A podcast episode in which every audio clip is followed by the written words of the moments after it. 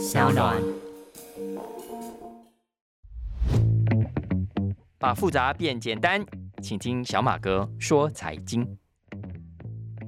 大家好，欢迎收听小马哥说财经第八集的播出哦。啊，终于又回到主场的感觉了。不瞒大家说，过去这两集我都是在花莲的饭店里面远距录音的啊。今天回到台北来了，回到录音室来了，真的有，我还是觉得我们做广播可能习惯了主场，习惯了这个播音室，所以回来觉得哦。这样比较像录音的感觉啊，呃，我真的要再次谢谢大家的支持啊，让我们的下载率一直在累积啊。那我们的节目虽然是从新闻出发，那所涉及的课题呢，很可能跟我们每一天的生活跟工作都有关系。我自己常常也在想啊，几年之后，如果我们回头重新听今天的节目，不知道是什么样的感觉。因为我自己有简报的习惯，然后呢，我也常常会把几年前存的资料、几年前看的新闻拿出来看，然后看我当时写了什么样的东西。其实我真的会常常有所新的体悟啊，也有新的收获。有时候会是，哦，我当时怎么错的这么离谱？我当时怎么那么天真？但是呢，其实有时候，而且很长，就会觉得太阳底下真的没有新鲜事哦。你会觉得所谓的新闻看起来只不过是不断重新上演的历史而已，只不过主角换人登场罢了啊！你看那些企业并购啊、呃股王啊、诈骗啊、炒作行情啊、通膨啊、升息啊、经济衰退啊等等啊，其实你看多了就会知道。故事大同小异，手法千篇一律哈。我们看久了这些新闻之后，也会对人性啊、对人心啊有比较不一样的理解啊。很多事情，我觉得啦，也比较容易看得开。所以呢，欢迎大家继续关注我们的节目啊。我这真的很诚心希望大家能够替我推荐给更多的学生、高中生啊、大学生都可以啊，更多初入社会的年轻人，更多想要认识财经事业的朋友们，一起来收听，一起来探讨这个有趣的。财经世界，因为我相信啊，当你对财经有更多的认识，有更多正确的认识啊，你会更有自信。OK，然后你也因为有自信，也会更加怡然自得。我自己就是这样啊，所以我就真的觉得我比较不容易对市场上那些让人动心的事情去动心，日子也过得比较简单啊。好，来，今天节目开始，我们先来聊一条过去这个礼拜来我称之为最酸新闻奖得主啊，也就是 Bill Gates 啊。比尔盖茨上礼拜一口气捐出两百亿美金给他名下的基金会，而且还说他接下来呢要加快捐钱的速度，把他目前名下超过一千亿美金的财产全部都捐掉啊，直到他掉出富豪排行榜为止啊。那当然，我们现在都看到，大家对这个消息有很多不同的反应啦。有人觉得比尔盖茨哇肃然起敬啊，觉得你捐出这么多钱真是了不起啊。当然也有很多酸言酸语了啊。老实说，网络本来就是酸性体质，所以我们在网络上看到，我觉得酸文还是蛮多，且蛮好笑的啊。像我看到就有人说，比尔盖茨啊，你太失败了，你搞了这么多年还没有办法退出这个富豪榜。哪像我们早就成功退出了，有没有啊？还有很多人说说要把自己的银行账号干脆给比尔盖茨啊，这一点我倒是很认同啊。你，呃，我这里也顺便呼吁一下，大家有谁认识比尔盖茨，拜托跟他讲一下，看我怎样把账号给他啊，谢谢。当然还是还是很多人说他胡乱的啊，像刚刚同事就说把钱从比尔盖茨的名下转到比尔盖茨基金会的名下，拜托这算什么屁捐款？那根本左手给右手一样好不好？还有人说你既然这么好心要做善事，那你干嘛不好人做到底？你干脆让现在 Windows 啊、Office 啊全部都免费啊，对不对？你干嘛一手赚这么多钱，然后呢另一手在演什么捐款的这种把戏啊？多此一举啊，等等啊！所以很多人就说，这种有钱人捐钱根本是玩假的。你真的舍得的话，真的那么好心的话，哎，你干嘛不一口气干脆全捐掉啊？一口气捐掉，你马上就退出什么富豪榜，不是更有诚意吗？要不然现在这样，哎。媒体也有说啊，他虽然捐出了两百亿美金，他现在名下还有一千多亿美金哎。总之，等等等等了啊。刚讲的这些反应，当然闹着玩很有趣，大家开开玩笑也无伤大雅啊。不过这中间的确有很多的误解，而且呢，我认为这件事情有它很严肃的一面。过去这几天，欧美财经媒体大篇幅的在报道这个新闻，我认为除了看热闹之外，其实也意味着这真的是一个重要的议题。你想想看，我们今天美国也好，欧洲也好，英国也好，台湾也好，亚洲也好，贫富差距的问题这么的严重，所以如果我们想要未来更好，要能够改善，要希望未来你我的子孙有一个更平等的未来，其实我们现在该做的不是去算比尔盖茨，而是应该去鼓励更多像比尔盖茨这样的人啊。因为大家知道，慈善捐款其实是文明社会非常重要的特征。我们的现代社会已经太复杂了，我们的政治已经太黑暗，黑暗到我们根本没法去监督啊。所以很多社会黑暗角落的问题，很多要提升社会影响未来的重要的科技研发，其实没有办法靠政府的，而是我们非常需要来自民间的人士、有远见的人士，用他们自己的钱挺身而出，去为社会做一件事情啊。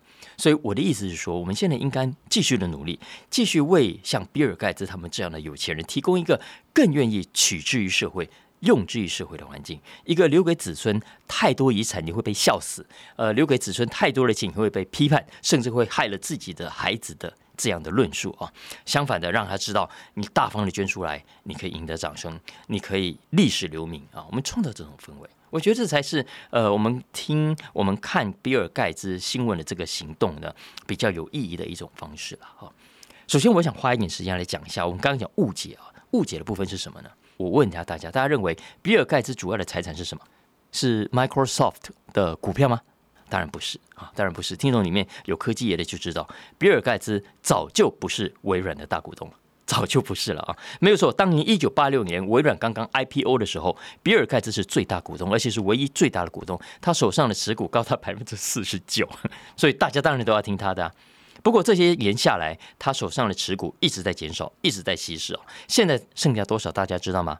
一趴，一趴左右了。当然也不要小看这区区一趴，因为如果他真的现在全部一口气卖掉，市场也没有太大的波动的话，嘿，他也可以进账个两百亿现金美美金哦 左右，两百亿现金哦。所以现在微软的最大主要股东其实都是法人啦，像先锋基金啊、Vanguard 啦、呃 BlackRock 啦这些人等等啊，法人持股现在占了微软的总股数的七成以上。所以也就是说哦。诶，微软已经不是比尔盖茨的了。你要他把 Office 啊、Windows 啊免费，诶，Sorry，来不及了。微软已经不会听他的了。嗯，我觉得这正是这个新闻有趣的地方，也可以借由这个新闻来看一下，看看人家是怎么安排他的资产的。首先，当当然有一些股票啊、投资啊这些，当然就不用说了啊。那比尔盖茨名下的这些股票啊什么的，我们通称为通称为叫金融资产。金融资产，这些基本上呢，就是由他所设立的一个家族办公室来管理的。他成立的这家办公室叫做 Cascade Investment，Cascade Investment。基本上，美国啊、台湾、香港啊，其实很多超级富豪都有这样的单位在帮他们管理他们的金融资产啊。那我稍微看了一下盖茨这部分呢，如果用现在的股票、现在的股价行情算了，大概有三四百亿美金左右。再来。盖茨当然有很多的房地产，哈，像最有名就是他自己住的家。大家知道他家有多大吗？一百平、两百平、五百平？答案是一千八百平，六个厨房，六个壁炉，二十四个房间。我也听到骂脏话哦。呃，这还只是他现在自己住的，另外他在什么佛罗里达啦，呃，别人很多地方都还有房子，有马场，有牧场。据说他还买下中美洲一个小岛，搞不好还不止一个小岛也说不定啊。然后，然后，比尔盖茨呢？他很喜欢到处走，很喜欢搭私人飞机，有没有？大家在网络上常常看到他跟巴菲特都在私人飞机上接受访问啊，还有那个照片啊。那其实比尔盖茨他有两架庞巴迪私人飞机，至少一台直升机，外加很多台的保时捷。老实说，他很瞧不起特斯拉，很瞧不起马斯克的，所以他很早以前就说过，他会买电动车，但是他绝对不会买特斯拉。所以他买的电动车是保时捷的电动车啊。不过，比尔盖茨最特别的财产，我认为都不是豪宅啊、名车啊这一类的。我认为，在我眼中看来，他最特别的资产是他的收藏品。他的收藏品，比尔盖茨的收藏品当中最特别也最有名的其中之一是达文西的一份手稿。达文西的一份手稿，也就是很有名的 Codex Leicester 莱斯特手稿。这份莱斯特手稿，他去 Google 一下都会看到那个样子啊。这是比尔盖茨在一九九四年。在佳士得的拍卖会上，用三千多万美金买到了三千多万美金哦，你大概换算台币是是多么的吓人！毕竟买一个笔记本，比尔盖茨他当时飙到很开心啊，开心到会讲笑话啊。大家知道他其实都会讲冷笑话，都不好笑的。不过当天他就说，他说当天早上呢，老婆就问他说：“哎，你今天出门要买什么？”他说他跟老婆说他买一本笔记本。他说老婆一定没有想到，结果他花了三千万美金去买了一本笔记本回来啊。看，典型的任性的有钱人啊！那大家知道吗？富比士现在不是每年要去去估这些有钱人的身价吗？我上次也是讲过啦。那这一次他估盖茨身价的时候。当然，这个财产大家都知道在他名下，所以一定要帮他估现在到底值多少钱。总不会还是三千万吧？哎，那是一九九四年买的，所以呃，富比士杂志去找很多的专家来评估的结果，他认为这本当年三千万美金买来的笔记本啊，现在的价值可能已经翻了至少五倍到十倍之间。哦，当然我认为不止了。哦，但无论如何，我的意思是说，哎，这个收藏品特别吗？当然特别啊！你光是拥有就已经很很了不起，觉得很屌了，对不对？但它同样也是很好的保值工具，很好的保值工具。这也就是为什么很多有钱人们喜欢收藏名画啊，很多人喜欢收藏古董啊。其实道理都是一样的，因为这样的资产呢，第一个平常的时候没卖，可以你自己把玩，可以自己 enjoy，自己享受。但真的有一天你需要把它变现的时候，哇，它是一个很好很好的保值的工具。但是它必须是真正的艺术品啊，真正的古董啊，假货那另当别论啊。所以。这是大家以后，如果你真的赚了钱了，都要去学了一点哦。总之，你不要只学会买股票啊、买名车啊、珠宝啊、房子的这些。其实，你学习买一些值得收藏的艺术品，或是重要的历史的文物，或者是很特殊的兴趣收藏啊，就像什么歌吉拉是吧？当一个歌吉拉专家也不错啊。其实，在我看来，都是很正确的一种生活跟理财态度啊。讲到这里，我稍微想岔开话题，讲一下哥吉拉哦，因为后来听说这个消息是假的，是虚构出来的。不过也很难说了，因为目前为止我所看到的网络上这个自称虚构的人，搞不好也是自己虚构出来的。好，不过不重要，因为我身边是真的有这样的例子，真的有这样的例子。因为我真的有个朋友啊，他平常就喜欢收藏这个收藏那个什么什么布娃娃啦，什么旧书啦，这个旧文具啦等等。结果你知道怎样吗？因为他摆在家里，他又没有什么时间打理，所以乱七八糟的这里一箱那里一箱。后来呢，有一天他回家，发现全部的东西不见了。为什么？因为他妈妈一起住的妈妈受不了了，老师劝他收，他也不收，所以决定趁他不在家，全部给他砍掉一麻子。你看回来，整个欲哭无泪耶。你说老公老婆还说拍桌子跟你离婚啊？你能拿妈妈怎么办？很惨的，很惨的。不，如果你有类似的爱好，其实我是真的很鼓励的。我觉得每个人都要有类似的兴趣啊，最好最好呢，能够根据这个兴趣进一步钻研成某种的专长啊，就像我跟那个朋友一样。我觉得那些东西在他人生中比什么都重要，比任何事情都给他带来更大的快乐哈。然后呢，你也不用担心什么歌吉啦这种啊，会不会太小众啊，太 niche 了啊？不，现在这个网络时代啊，你上网找，我跟你保证，你一定能够找到来自全世界。但如果你语言稍微通一点的话啊，跟你有同样爱好的人，像我也是前阵子有了网络之后，我才知道，哎，大家知道吗？有人专门去收藏麦当劳用品哦。我不是说什么特别发行的纪念品啊，像我妹妹她就喜欢那个 Hello Kitty 有没有？所以我妹妹收藏了有台湾版的、有新加坡版的、有马来西亚版的 Hello Kitty，还会排队去买啊。不是这些，不是这些，我说的是，呃，你平常完全不起眼的麦当劳、麦当劳的东西，包汉堡的纸，那会沾着那个起司、沾着番茄酱那个纸，他们把它擦干净之后弄很整齐，收藏起来，装薯条的盒子、吸管、呃餐巾纸等等等等。真的有人在收藏这种东西哦，而且哦，你上网去查，每年还会办展览，大家互相交流自己的收藏。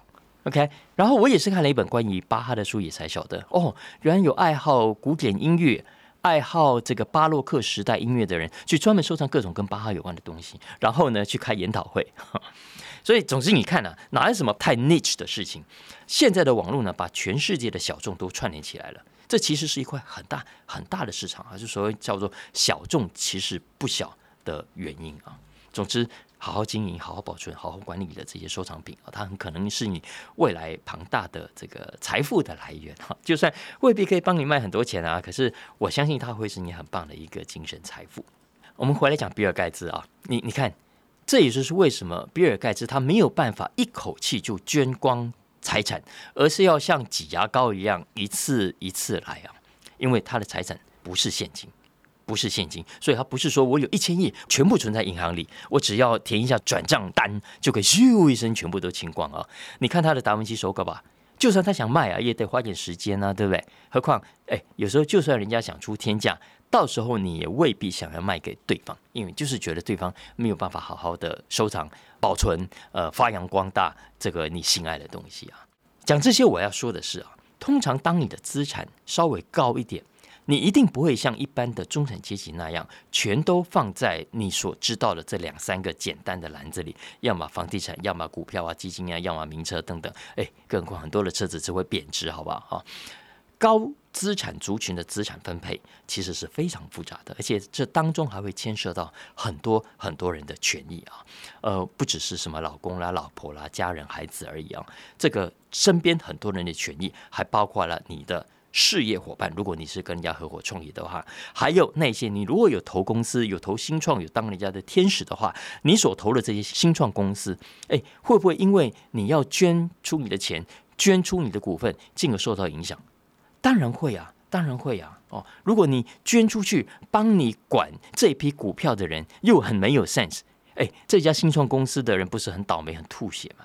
所以这就是为什么啊，其实像比尔盖茨啦、巴菲特啊，他们这些人要捐钱都是非常非常谨慎的规划，不是啊沙里哇说捐就捐的啊。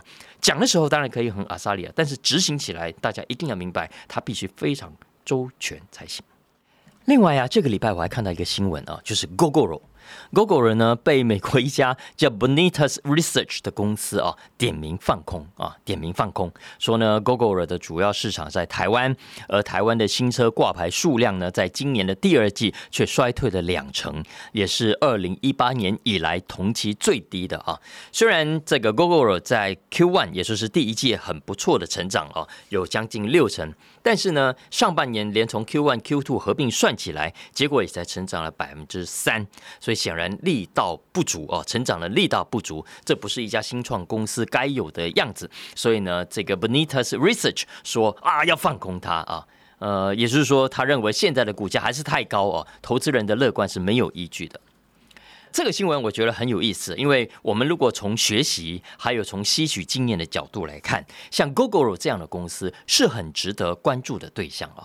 倒不是说它啊将来一定会成功啊，还是一定会失败啊，还是怎样怎样，而也不是说要大家一定去买它的股票或者跟着去做空，而是呢，我认为啊，像 Google 这样的公司，它跟我们距离最近啊。你想想看，它的产品我们最熟悉，而且它百分之九十的市场都在台湾啊。然后呢，这家公司呢？不在台湾挂牌，而是在美国挂牌。在美国挂牌最大的差别在于，它的财报是摊在全世界的阳光下的。它在台湾没有错，它可能也会有英文版的财报，但毕竟其实台湾是对于老外最不友善的一个上市环境啊。这以后有机会再聊。总之，它到美国去挂牌，财报摊在全世界的阳光下，我们正好也可以看看。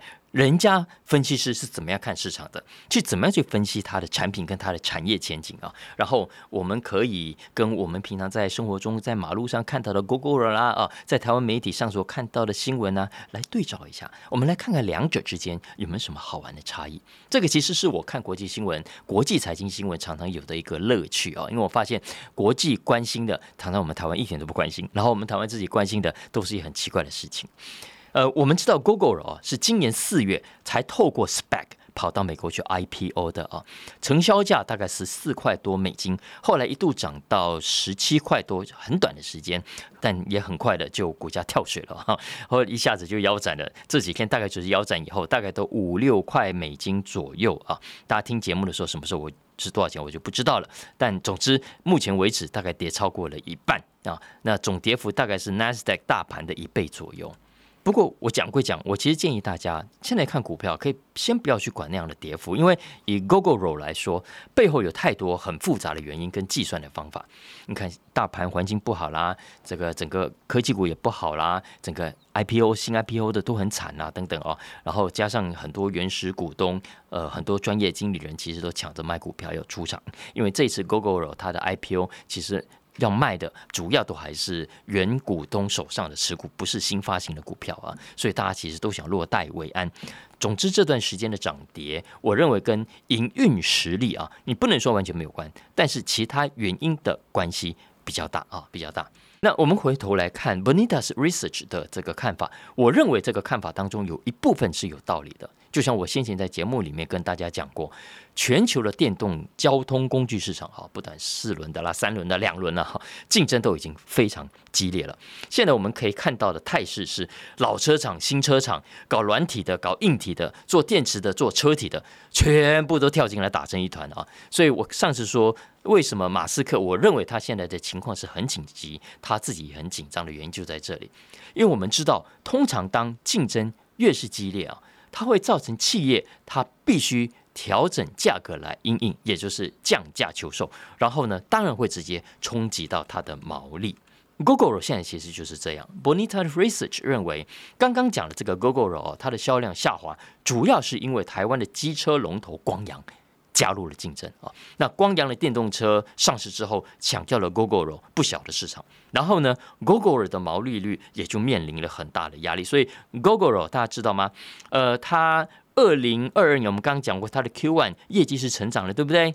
但是呢，而且它在上市的时候，它预估它的毛利可以有百分之二十，呃，其实是二十点九啊。可是大家知道吗？Q one 的时候的毛利只有百分之十三点七啊，所以剩下三分之二，所以它毛利是在非常紧迫的一个状态。然后我们又可以看到。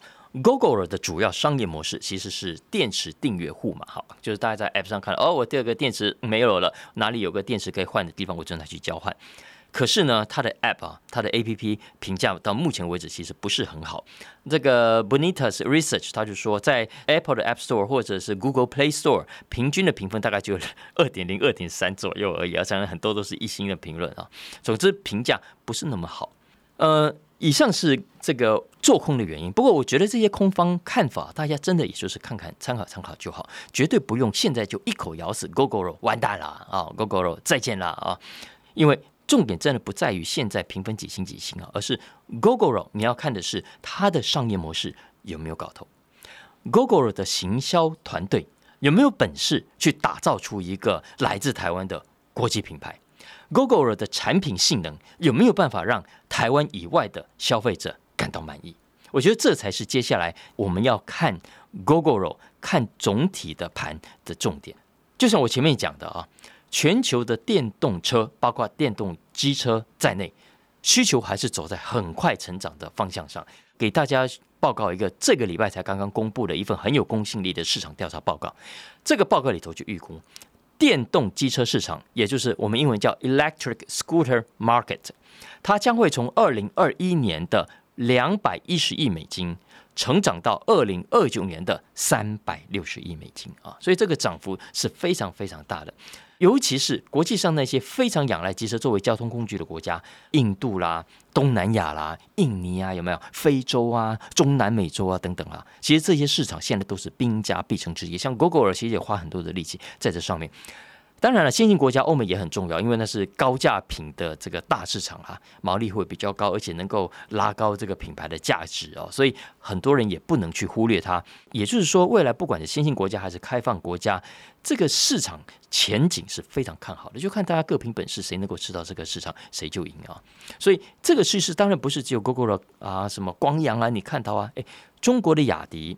呃，新日啊，印度的 Hero Hero Motors 啊，印度的英雄啊，澳洲的 V Motor，还有欧洲的什么 B N W 等等，我们刚刚讲新旧品牌，大家都在抢占山头啊，所以你接下来可以看到并购的并购啦，合资的合资啦，技术合作的技术合作啊，你现在就要断言 Google 会怎样怎样，我真的觉得还言之过早，所以真的不用跟着市场上各种放空或不放空的行情起舞。所以我讲这个新闻的意思是说，你这几天看美股。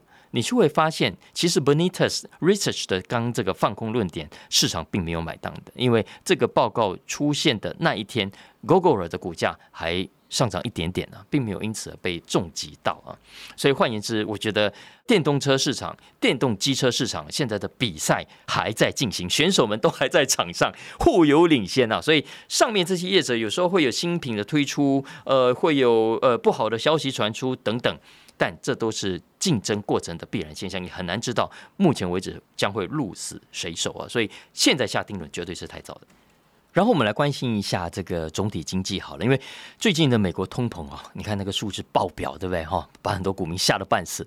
呃，因为这个问题的确是很严重的，因为日常生活中很多的东西全部都涨价了，油价啦、电价啦、天然气等等，在美国其实现在很多的家庭都很伤脑筋，然后直接影响了，当然就是各行各业的运费啊、生产成本等等啊。然后呢，厂商当然都想转嫁给消费者啊，对不对？所以大家知道吗？美国的蛋价过去这一年来平均涨了三成三。奶油涨了两成，鸡肉啊、牛奶啊、咖啡这些早餐都要吃的东西也涨了快两成，所以你看压力大不大？然后我看到呃，Moody's Analytics 啊，呃，一家统计公司了啊，它的数据是说，现在的美国家庭要买同样的东西的家庭花费，如果比起去年一年前，其实大家知道吗？整整多了快要五百块美金，四百九十三块美金啊！所以你可以想象一下，你什么都没做，你光是生活费就莫名其妙的多花了一万五千块。这就是通膨可怕的地方。然后呢，我们就看到美金现在继续在上涨，相对于欧元啊、日元的等等其他二三十种主要的货币，其实都是上涨的。你看为什么？因为资金都想找安全的地方 parking，所以你放眼望去啊，呃，很多人还是觉得哦，美金最稳，所以都往美金跑。再加上再加上，大家知道，当它美金不断的升值，也代表着它去买进口的舶来品价格会更便宜。OK，所以也能够有效的去舒缓美国国内的这个通膨的压力。现在拜登真的头在烧啊，所以换言之，你如果问我的话，现在的美金恐怕都还在涨的路上，继续的往前跑啊，所以要有这样的准备。所以这种情况其实对投资市场的总体影响是非常大的。这一阵子，你只要看到比较不安全的资产，只要不安全的东西，很多人都收手了，收手了。你看啊，很多新创有没有？现在募不到钱了。很多 IPO 本来说哇敲锣打鼓要 IPO，现在也停摆了。很多的商业模式也不是很确定的高科技公司啊，现在股价全部都跌了，没有人要去买它，没有人敢去碰它们啊。其中有一个产业啊，我看受害是很深的。我最近就常常在看这个相关的产业报道，就是什么呢？FinTech，FinTech，所谓的金融科技啊。因为相较于过去这几年的热啊，过去这几年都被。捧在掌心上，这几个月啊，真的是像从天堂掉到地狱，冷到不行啊！我给大家一个关于 FinTech 的数字，大家知道吗？从二零二零年疫情爆发以来，光是美国就有超过三十家 FinTech IPO，三十家以上的 IPO。大家都觉得疫情嘛，都困在家里，你看不能去银行，对吧？也没有办法去 ATM，所以呢，FinTech 在当时的氛围下，大家都认为是唯一能走的路。认为疫情就算过去，大家已经习惯了 FinTech 上的各种的服务，已经回不去老银行这条路了。所以当时哇，你看只要是 IPO 的 FinTech，很多人都抢着要买啊。我还记得去年就差不多这个时候，科技股呢真的就一直在居高。很多的分析当时就说啊，你看现在涨科技股，涨社群媒体股，涨这个 Netflix，涨 Disney Plus 这种类型的股票，下一波呢就轮到 FinTech 了。所以啊，去年这个时候，很多的 FinTech 要募资很快的，知名度高的公司一下子资金就到位了。去年创投业双手捧上去给 FinTech 花的白花花的银子，就超过了一千三百亿美金，一千三百亿美金，它等于是前一年二零二零年的一倍啊。然后呢，一下子就因为估值很高嘛，一堆的 FinTech 就变成了独角兽啊。可是呢，你看看今年以来。这些 FinTech 的平均跌幅，好很吓人，平均超过百分之五十，很多都超过百分之五十啊，比之前刚讲的这个 Google 倒还要来得惨。所以总体的市值大家知道吗？蒸发了一千六百亿美金。也就是说，过去这一年看好 FinTech，所以捧着钱进去的人，抱歉，你们平均损失掉的钱、蒸发掉的钱，已经超过了一千六百亿。而且，如果你是在高档进去，你会更惨。因为如果我们从 FinTech 每一家的最高价开始起算，大家知道吗？蒸发掉的股价啊，将近五千亿美金，可不可怕？经济学人杂志啊，前阵有个专题，他就说啊，FinTech 经历了十年黄金年代之后，终于面临了一个冬天的考验。主要的原因就是呢，通常当经济衰退啊，市场波动大，对不对？就像现在我们看到的这样，利率会看涨。通膨会恶化，这种情况下呢，投资者都会是缩手，尤其是像那些大型的退休基金啦、主权基金啦等等，因为这些基金所管理的其实都是公家的钱，其实都是老百姓的退休老本啊，所以他们的责任格外重大。通常呢，这样的基金其实跟我们刚刚讲的 FinTech 啊这种新创啊新 IPO 是八竿子打不到关系，因为他们绝对不敢碰这样类型的股票，因为大家想看，大家都知道这种新创风险是最高的，你不可能去要这些退休基金去买这样的股票。可是过去这十年的状况不太一样啊，因为经历了长期的低利率之后，很多的退休基金其实发现，它光是靠固定的这些收入，呃，收息，其实报酬率很差很差，所以他们怎么样，只好开始铤而走险，要去选一些他们自己觉得比较安全啦、获利前景看起来还不错的公司去投资啊。那现在其实大家看到了，一旦有风吹草动，他们知道哇，赶快跑，赶快跑啊！那基本上，现在我们冷静下来，就可以慢慢回忆。其实我们自己去年这个时候的心情，如果你在做投资的话，你会发现，其实去年的行情真的把你我贪念都聊起来了。我们都会不自觉的觉得啊，真的还会涨，还会涨，这是大赚一票的机会。所以很多人就这样子从高档跳了进来。我前阵子看到一个朋友，他真的就是台积电高档的时候跳进来。大家都说台积电很好，大家都觉得全球的晶片需求很大，大家都觉得全球芯这个全世界这个芯片都缺货啊，所以台积电一定好到不行，对谁能够料到股价一下子反转成这个样子啊？然后真的就这样了。所以大家知道吗？以 FinTech 来说，做那个 Buy Now Pay Later 很红的 Klarna。去年很疯的时候，它的估值啊高达四百六十亿，大家知道吗？这个月它剩下多少？七十亿了。为什么？因为它不降价啊，人家金主不肯掏钱呐。你看它前日传出它裁员多少？五千五百人啊。OK，讲到裁员啊，最近大家真的会看到什么 Netflix 也在裁员啦，这个特斯拉也在裁员，有没有哈？就这个没有错，的确都是很坏的消息。不过大家要为这个坏消息打一点折扣，因为很多的这个被裁掉的人，其实他原本就。不应该在这一行里头，原本就不应该在这些公司里头。他们之所以会有这样的工作，其实纯粹是疫情期间，跟我们刚刚讲的股民看市场过度乐观一样，很多的就业机会的出来也是过度膨胀的结果。因为这些公司拿了很多的钱，这些公司被寄予很高的厚望，所以他一定要想办法把这个样子跟门面都给摆出来，所以就搞了一堆人来。然后呢，这些人其实来了之后也不知道他们干嘛。嗯，没有什么太大的生产力，所以一旦现在行情反转了，这些人就得打包走。我认为这有一部分是很正常的现象，大家不要因为这样而过度对前景去悲观。但是前景有前景的问题，但我的意思是说，不要特别因此而觉得悲观啊。那尤其像这一波，其实你如果问我的话，我打从心底认为啊，我觉得洗一下也好。洗一下，至少把那些没穿裤子的啦，裤子穿一半就跑出来抢钱的，先洗掉一批再说啊。剩下的呢，我们再来看谁能够靠商业模式，谁能够靠累积客户的速度啊，来比谁厉害，谁就能够活下来。因为这些 fintech 的挑战啊，在现阶段真的不是闹着玩的。因为第一个，我们刚刚讲过，通膨会吃掉大家的收入，很多家庭的花费它一定会减少，所以那些搞支付的人呢，一定会面临市场萎缩的。OK。然后呢，这些 FinTech 还会看到一堆的大鳄鱼在旁边跟他竞争，然后随时准备要吞掉它。你看，哎，Apple 老银行有没有？谁不想搞支付？再来，很多的 FinTech 自己也在彼此吃对方的市场啊。你看，像是做跨国汇款的 Wise，现在呢要怎么样跨行做股票交易平台，对不对？然后做支付的 Strip，现在呢要投入信用卡、企业贷款等等这些服务啊。所以你想想，你要在里面选股啊，安全的话。你如果问我，我认为你可以尽量去找那些财力雄厚的商业模式看起来比较稳定的啊，这种股票在现阶段很有可能处于超跌的状态啊。如果你觉得你去年太心痒了、太乐观了，其实我觉得搞不好你现在又太悲观跟太冷感了啊。总之啦，我其实刚刚讲的这个行情，是因为我真的认为今年以来这波行情让很多人感觉很负面，很多人也真的被套牢了。但是呢，这种冷行情。未必不是好事，因为它让大家可以清醒一点，特别是年轻的股民啊，我觉得能够亲眼见识到这种高通膨、这种甚至停滞性通膨，或者是升级的压力啊、台币贬值的压力等等，都是很好的学习机会啊。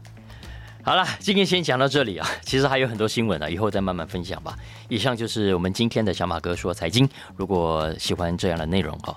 不要忘了按下订阅、评分五星。那欢迎大家继续透过各大 Podcast 平台来收听，然后分享给大家的亲朋好友。有任何相关的需求呢，也欢迎大家透过文字栏里面的相关粉砖跟连接来跟我们互动哦。OK，下次见喽，拜拜。